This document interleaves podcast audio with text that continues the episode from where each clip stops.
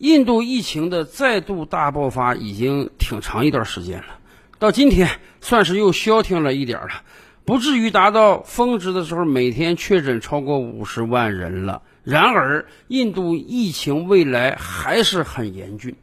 更关键的是啊，像我们以往的节目指出的那样，对于印度而言，今天的严峻考验可不只是疫情一项，还有经济。因为众所周知，为了防堵疫情，印度大量的工厂停产，大量的老百姓没有收入来源，城市中游荡的很多游民只能返回乡间，这使得印度老百姓现在深受穷困之苦。以往就有相当多的印度人啊，过着是手停口停的生活。由于各种各样的原因吧，他们没有稳定的工作，也没有稳定的收入来源，就是每天在街上闲逛，打一些零工，干一些零活，挣到的钱够今天的吃喝就行了。可是疫情到来之后，正规厂家那都得裁员，所以零工的机会越来越少了。对于这些人来讲，那真面临着吃不饱饭的问题。而更关键的是，印度还有许多所谓的中产阶级，也因为一场疫情而返贫了。据相关资料显示，印度目前至少有几千万曾经的中产收入阶层，因为疫情而返回到了赤贫。为什么会这样呢？除了没有收入、积蓄被花光之外，印度老百姓今天还面临另外一个打击，那就是新冠治疗费太高了。比如说，前两天美国媒体就披露啊。至少有几百万印度人背负着巨额的医疗债务，甚至要靠众筹来支付医疗费了。美国媒体呢举了个例子，在印度有个叫维贾亚耶鲁瓦的人，他在过去一个月里为二十七岁的妻子支付了超过八万美元，用来治疗新冠。耶鲁瓦的妻子在孕期出现了新冠症状，生产后因为肺部严重感染，住进一家私立医院的重症监护病房，目前还在治疗中。面对如此高昂的治疗费，耶鲁瓦已经把所有积蓄都花光了，他现在不得不通过众筹来支付不断增加的医疗账单。在新冠之前啊，耶鲁瓦是一个收入非常稳定的年轻工程师。他在印度也属于高收入阶层啊，跟妻子过着非常美满的生活。然而，这一场疫情让他的家庭彻底返贫。耶鲁瓦表示说啊，他从来没有想到有一天他要向陌生人筹钱来挽救自己的生活。而今天在印度，耶鲁瓦的遭遇它并不是个例啊！目前有成千上万个印度家庭面临着同样的困境。耶鲁瓦的遭遇带给我们两个问题：第一，原来在印度治疗新冠肺炎是要自己花钱的；第二，印度不是早多少年间就被传说是公费医疗、免费医疗、全民医保吗？耶鲁瓦怎么要自己掏八万多美元呢？先说。第一个问题，对于大多数我国老百姓来讲，咱们觉得得了新冠肺炎并不可怕。为什么？一方面，因为我们有着非常强大的医疗系统，多少个月以来了，我们把一个又一个重症的患者给治好了，何况还有百分之八十以上是轻症患者。另一方面，得了新冠肺炎，不单啊医疗费不需要你掏。你整个住院期间一分钱都不需要花的，甚至以往还爆出过别的案例啊，有这个老人本身有慢性病，在治疗新冠肺炎的同时呢，医院捎带脚还把别的病给他用上药了，也没让他花钱。是的，今天在我国，不单治新冠不要花钱，连隔离都不用花钱。最近一段时间。从江苏开始，我国多个省份、多个城市又零星爆发了本土病情。现在，我们的医疗体系和卫生体系已经是身经百战了啊！有一例阳性患者，马上圈出来他有多少密接，他有多少密接的密接，这部分人通通都会送到隔离酒店之中，每天都要测核酸，一旦确诊阳性，马上送到负压病房进行治疗。这么多人都要住到隔离酒店中，一住至少十四天，每天酒店要给他们提供一日三餐，医疗人员要给他们进行核酸检测，所有这一切通通都是免费的，酒店不要花钱，吃饭不要花钱，医疗不要花钱，连密接和密接的密接都免费，何况患者本人呢？我们就没听说过一个新冠患者在医院治疗被收过钱。而且，由于这是传染病，所以啊，家属是不能够陪护的，因此连陪护的钱都是医院给掏了呀。也正是因为从疫情之初，我国政府就明确啊，所有新冠肺炎的患者的治疗费用，政府通通买单。因此，这也给广大老百姓吃了一个定心丸呢。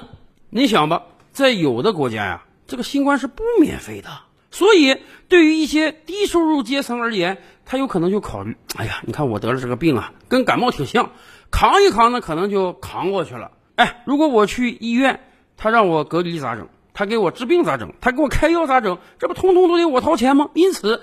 有些国家的低收入阶层为了钱，宁愿不去医院看病，最终造成了更多的传染。而我国从最开始就明确表示，所有人，哪怕你是生活在中国土地上的外国人，你确诊新冠了，我们政府都给你掏钱治疗。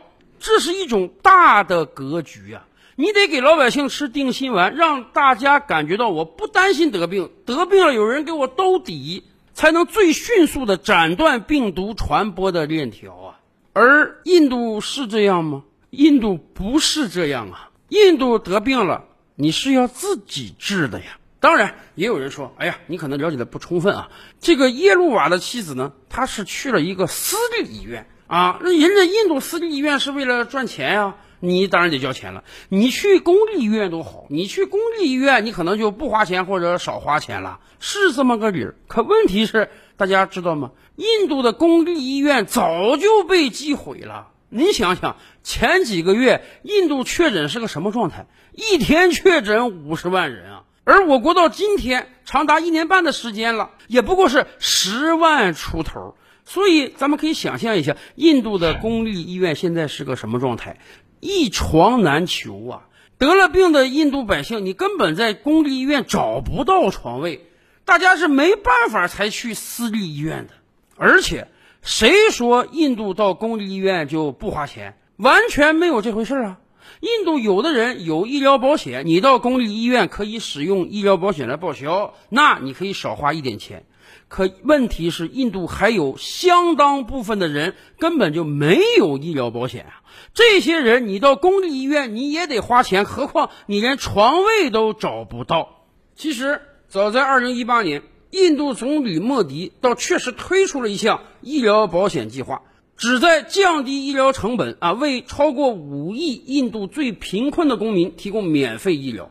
但是啊。这个计划并没有把医疗费用中占比较大的初级诊断与门诊费用纳入受保范围，而且咱们也清楚，印度它也是散装的，各个邦啊对于保险政策的具体实施也存在偏差，因此大量普通印度老百姓根本享受不到所谓的全民免费医疗，甚至印度有一个咨询公司分析啊。到目前为止，大概只有百分之十三的印度新冠患者有资格申请政府的医疗保险，而剩下的百分之八十七，对不起，你只能自掏腰包了。长久以来，国内公知灌输给我们印度有多好，其中有一点就是，哎呀，印度虽然有着同样的十四亿人口，印度虽然人均 GDP 都是我们五分之一了，但是。人家印度搞了全民免费医疗、全民免费教育，是这样吗？怎么可能啊？强大如美国，人均 GDP 都六万美元了，尚且不敢搞这个全民免费医疗；强大如英国、法国、德国这些欧洲老牌资本主义国家，他们今天搞的所谓的公费医疗，很多中国人都吐槽道：什么叫免费医疗？免费的向来都是最贵的。你有病了，你去吧。人家一个手术能让你等个两三周。你牙痛的时候去医院，人家说，哎，吃个止疼片吧，要不然你回家等着，等到你牙都不痛了，病都好了，医生才排到期能给你看看病。英国、法国、德国这些国家在医疗上的投入是巨大的，他们的公费医疗、免费医疗尚且做得如此拉垮，很多在这些国家生活的中国人，哎，真正遇到大病了，纷纷回国来治疗。那么，印度这么穷，他怎么搞公费医疗呢？更关键的是啊，大家知道吗？从全球范围来看，印度政府在医疗费用上的支出是非常非常低的，大概只有百分之一不到百分之二而已。是啊，印度政府可以花大头钱买万国造的武器，一年军费几百亿美元，但是印度政府对于公共医疗的投入是巨低的。